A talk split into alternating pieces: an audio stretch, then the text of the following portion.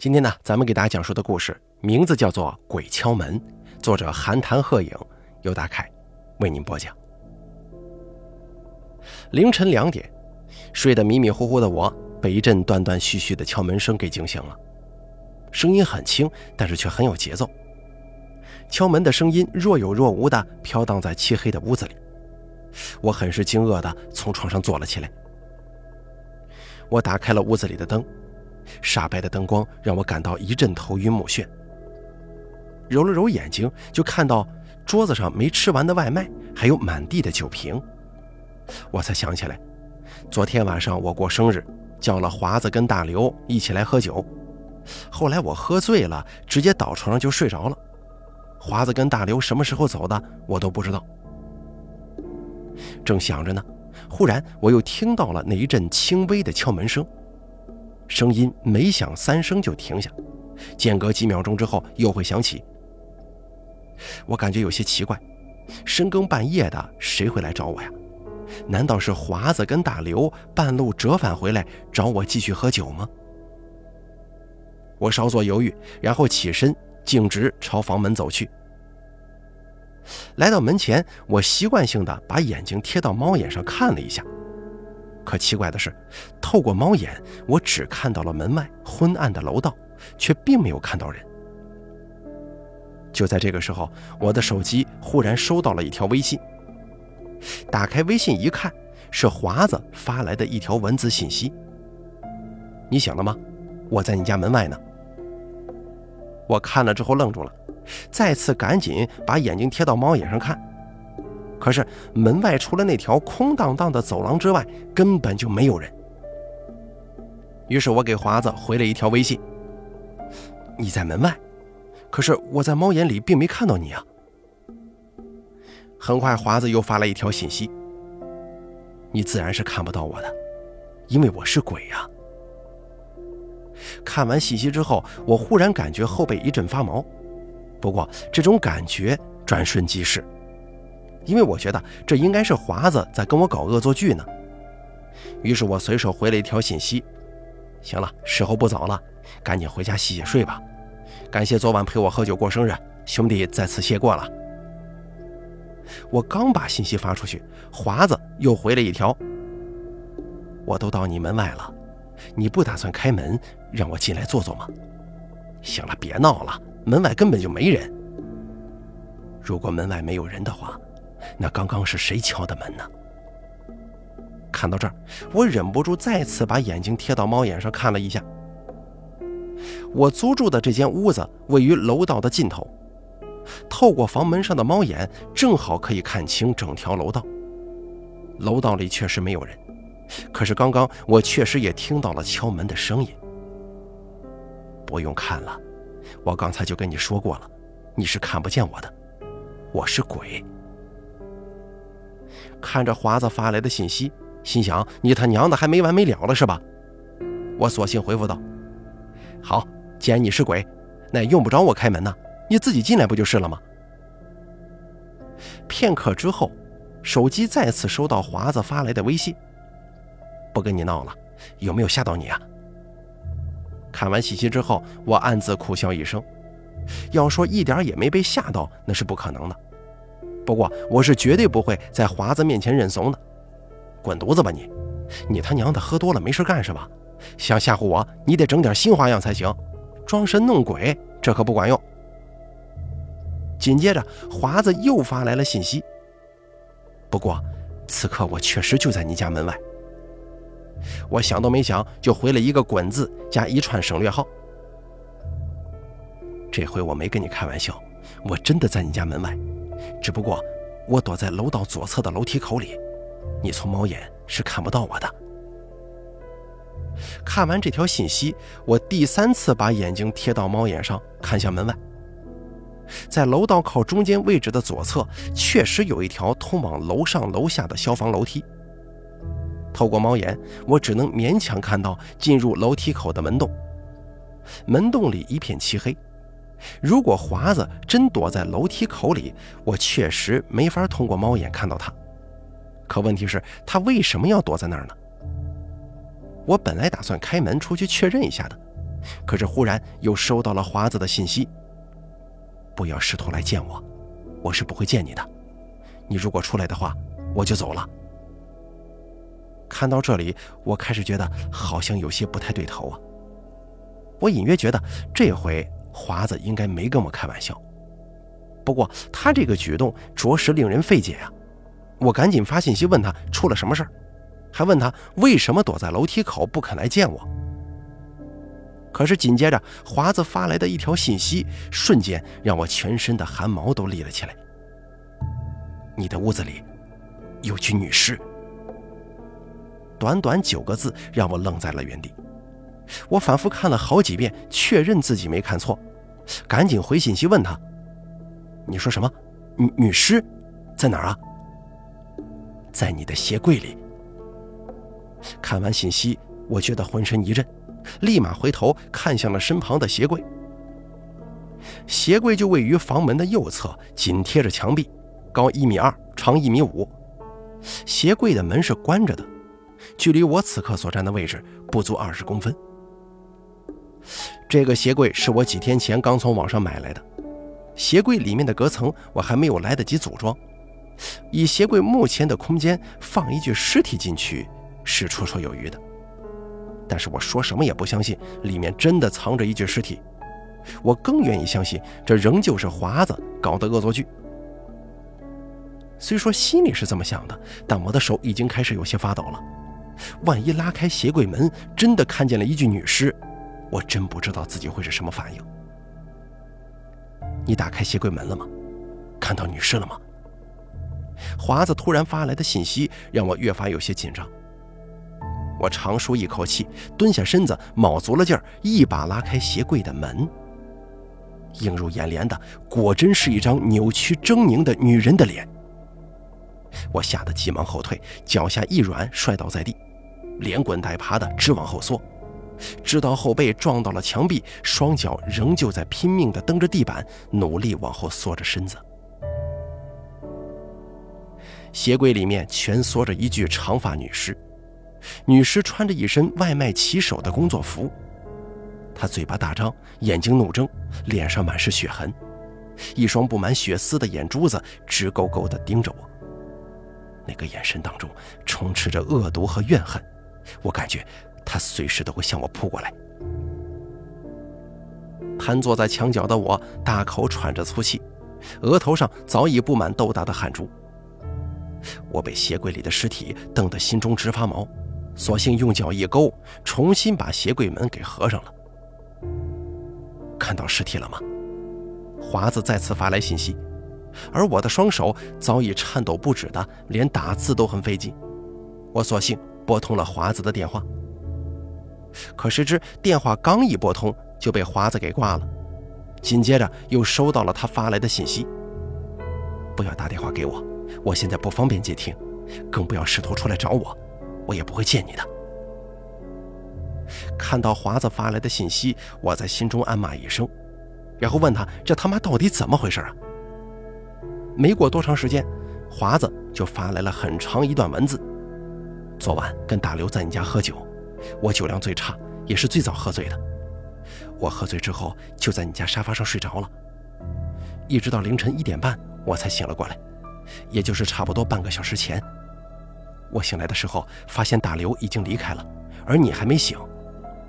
也许是酒喝多了，我感觉胃不舒服，于是我打算出去到楼下的夜摊上买碗粥来喝。可是，当我在门口换鞋准备出门的时候，就就无意之间看到，从你的鞋柜门缝里往外渗出了好长一截头发。我觉得奇怪，我就打开了鞋柜的门，然后就看到。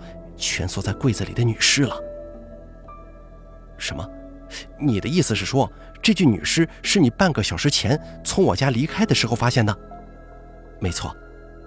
那当时你为什么不把我叫醒啊？当时我很害怕，尸体是在你家发现的，你是凶手的可能性最大。如果让你知道我发现了尸体，或或许，或许我也会被你杀人灭口的。这也就是此刻我不会见你的原因。我操！你胡说什么呢？人怎么可能是我杀的？要不是你告诉我，我都不知道鞋柜里有具尸体。反正我现在能够确定的是，尸体是昨天晚上我醉酒睡着之后才装进鞋柜里面去的。因为昨天晚上我跟大刘刚到你家的时候，我们曾经打开过你的鞋柜，当时我们俩各自从鞋柜里拿出一双拖鞋换上了。那个时候柜子里还没有尸体，一直到我喝醉酒睡着之前，也没有人去碰过那个鞋柜啊。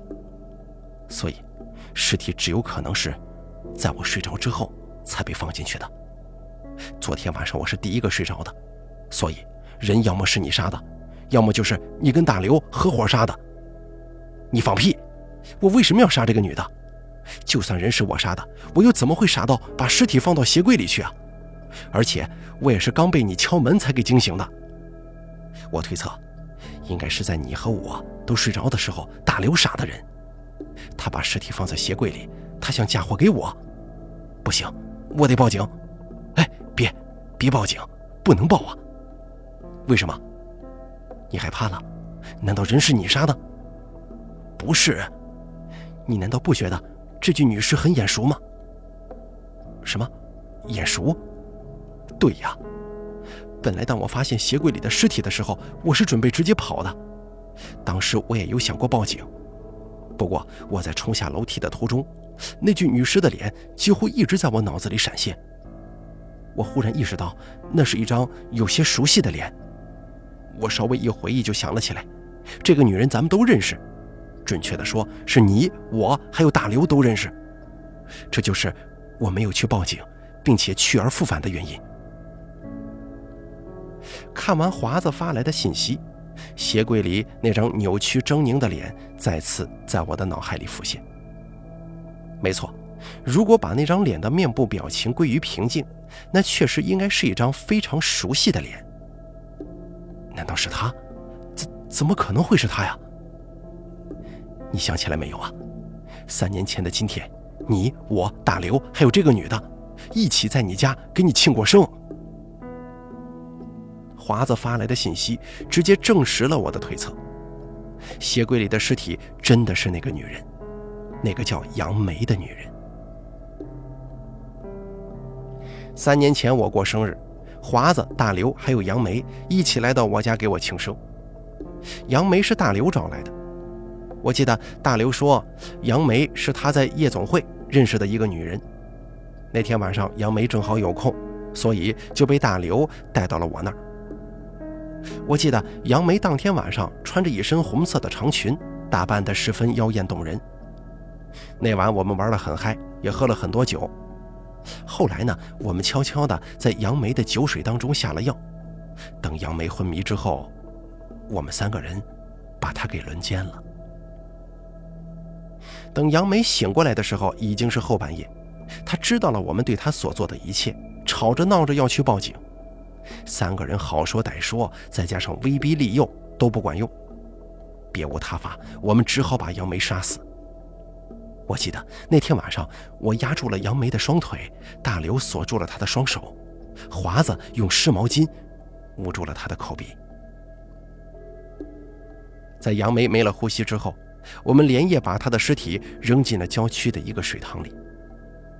从事发当晚一直到现如今。我们从未听说过郊区水塘发现无名女尸的新闻。我们一直认为杨梅的尸体应该早已沉入湖底的淤泥当中，所以没有被人发现。可是现如今，她的尸体又怎么会出现在我的鞋柜里呢？难道说当年她并没死？既然他没死，为什么在过去的三年当中，他没有向警方揭发当年的事儿？而是在三年之后的今天，再一次的死在了我的家里。这次，他又是被谁所杀？就在我陷入沉思的时候，华子再次发来信息。现在唯一可以确定的是，三年前的杨梅并没死。三年前的事儿，他也没选择报警，而是选择回到这里。只有两种可能：要么回来复仇，要么就是想利用那件事情来勒索咱们。所以我怀疑是你跟大刘把他杀了。我沉思许久，才回复华子：“杨梅真不是我杀的，我甚至不知道她回来了。既然你我都与杨梅的死无关，那就一定是大刘。当务之急，咱们必须把大刘找回来，问个清楚。我现在给他打电话。紧接着我就拨通了大刘的电话。可让我怎么也没想到的是，大刘的手机居然在我的屋子里响起来了。我循着手机铃声望去，声音居然来自我的床下。这怎么可能啊？难道说大刘一直躲在我家床下吗？我赶紧趴到地上，朝床下面看。从床沿垂下来的一截床单几乎遮住了所有的光线，床底一片漆黑。不过手机铃声确实是来自床下的。手机一连响了半分多钟，也没有被接听，而且床下也没有其他任何动静。于是我冲着床底就喊了一声：“大刘，是你吗？是你在我的床下面吗？”床下依旧没有任何回应。我索性打开了手机上的手电筒，然后开始慢慢的朝着床下爬了过去。随着我不断靠近，床底逐渐显现出了一个黑色的影子，隐约能够看出是个人的轮廓。不过我已经可以肯定，那就是大刘。我撩起了垂下来的床单，大刘果然就藏在床下，不过他已经是一具尸体了。大刘的尸体静静地躺在我的床下，他的双手双脚都被人用绳子捆住，而且是双手被反绑于背后。大刘的头被套在一个透明的塑料口袋里，塑料口袋被胶布缠死。经过手机灯光一照，只看一张扭曲狰狞的人脸紧贴着塑料口袋的内壁，死相极为恐怖。大刘居然是被活活闷死的，我已经彻底傻眼了。还没等我回过神来，我又收到了华子发来的信息。大刘接电话了吗？我在门外，好像听到大刘的手机响了。大刘在你家？我直接回复道：“不错，可大刘已经死了，而且就死在我的床下呢。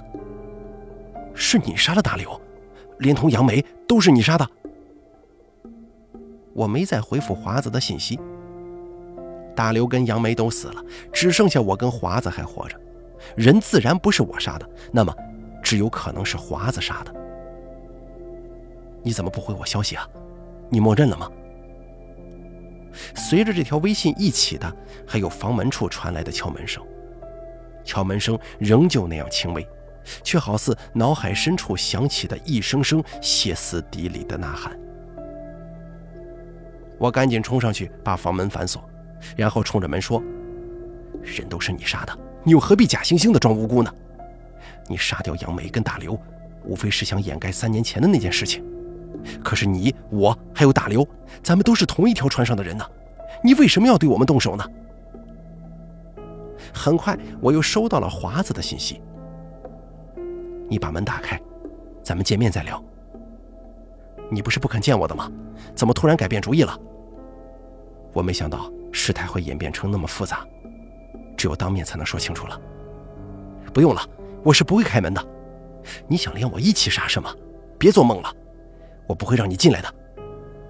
哼，你以为凭借这扇门就能挡住我吗？我是随时可以进来的。我早就说了，我是鬼。你少他妈跟我装神弄鬼的，有本事你进来杀了我呀！我盯着手机屏幕等华子回信。然而，我的手机却从此沉默了。华子很久都不再发信息过来，我忍不住再次把眼睛贴到了猫眼上。门外仍旧只有那条空荡荡的楼道。我长舒了一口气，回到屋子中央，把桌子上的一瓶没喝完的红酒一饮而尽。此刻，我屋里装着两具死尸，从我的视角来看，只有可能是华子杀的。我虽然不知道他杀人的目的，但肯定与三年前我们轮奸杨梅那件事情有关。如今知道这件事情的只剩下我跟华子了。为了不让这件事情暴露出去，我跟华子之中必然要死掉一个。事态既然已经发展到这一地步，我只能先下手为强。我必须要杀了华子。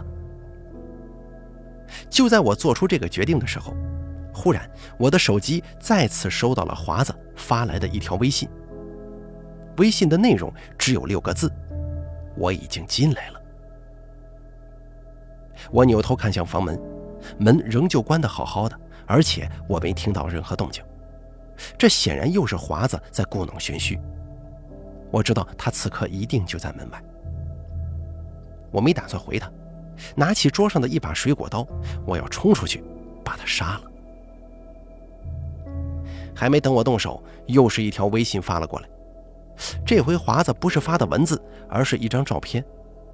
照片的内容是我手握一瓶红酒一饮而尽的画面。这居然是我刚刚喝酒时的样子。我浑身巨震，立刻看向四周。难道华子真的进来了？还是说他从始至终就躲在屋子里的某个角落，根本就没出去呢？屋子里一片死寂，一眼望去，似乎也没什么地方可以藏人。但华子刚刚发来的照片，确实是从屋子里的某个角落里拍的。就在我试图判断照片的拍摄方位的时候，华子再次发来信息：“你是找不到我的，除非我告诉你。那你快说，你在哪呢？”“哼，我在。”你的冰箱里，冰箱，这怎么可能啊？你如果不相信的话，可以把冰箱门打开，我在下层。我家的冰箱也在靠近门口的位置，那是一个双开门的大冰箱。难道华子一直都躲在冰箱里吗？不可能了。不过我没犹豫，快步走上前，拉开了冰箱的门。眼前的一幕顿时让我整个人都僵住了。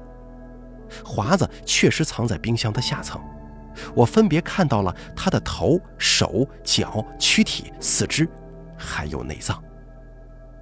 华子早就被人分尸了，连同肢体内脏一起塞进了我家的冰箱里。这一刻，我整个脑子一片空白。杨梅死了，大刘死了，就连华子也死了。如今就只剩下了我。不过他们都是怎么死的？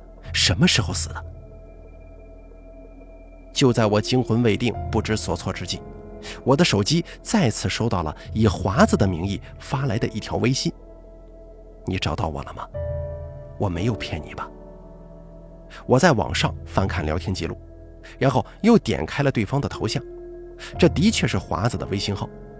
但真正的华子早已死无全尸的被塞进了我面前的冰箱里，那么给我发信息的又会是谁？你到底是谁？为什么要冒充华子？你才是真正的凶手吧？杀人凶手？三年前的杨梅被你们先奸后杀，你们何尝不是杀人凶手？你，你是来替杨梅报仇的吗？不错。可是杨梅三年前并没死啊，反而如今死在我的鞋柜里，她也是你杀的吗？不错。此刻我忽然感觉到浑身酸麻，腿脚无力，就连头也疼得厉害。我扶着墙瘫坐在地上，然后再次发信息问对方：“你到底是谁？”告诉你也无妨，我是个送外卖的。送外卖的，不错。昨晚你点的一桌子酒菜都是我给你们送来的。我在酒菜里下了药，所以你们才会醉得那么死。等你们都昏迷之后，我撬开了你家的门，你们就成了案板上的鱼肉，任我宰割，就如同三年前你们对杨梅所做的一样。看完对方发来的信息，我心如死灰，难怪我此刻会感到头晕无力。因为几分钟前，我早把那瓶已经被下了药的红酒一饮而尽了。那为什么昨天晚上你不直接杀了我，而是假扮华子，给我发微信编这么多故事？这是给你的特别奖励呀！昨天晚上你是寿星，所以让你多活了几个时辰。我埋头苦笑，然后问对方：“华子死无全尸，大刘被活活闷死。”我想知道，我会是怎么个死法？你会被活活烧死。我缓缓地叹了口气，然后问了对方最后一个问题：你到底是谁？片刻沉寂之后，对方发来了回信：“我是杨梅。”收到信息的同时，我看到眼前的鞋柜门被缓缓推开了。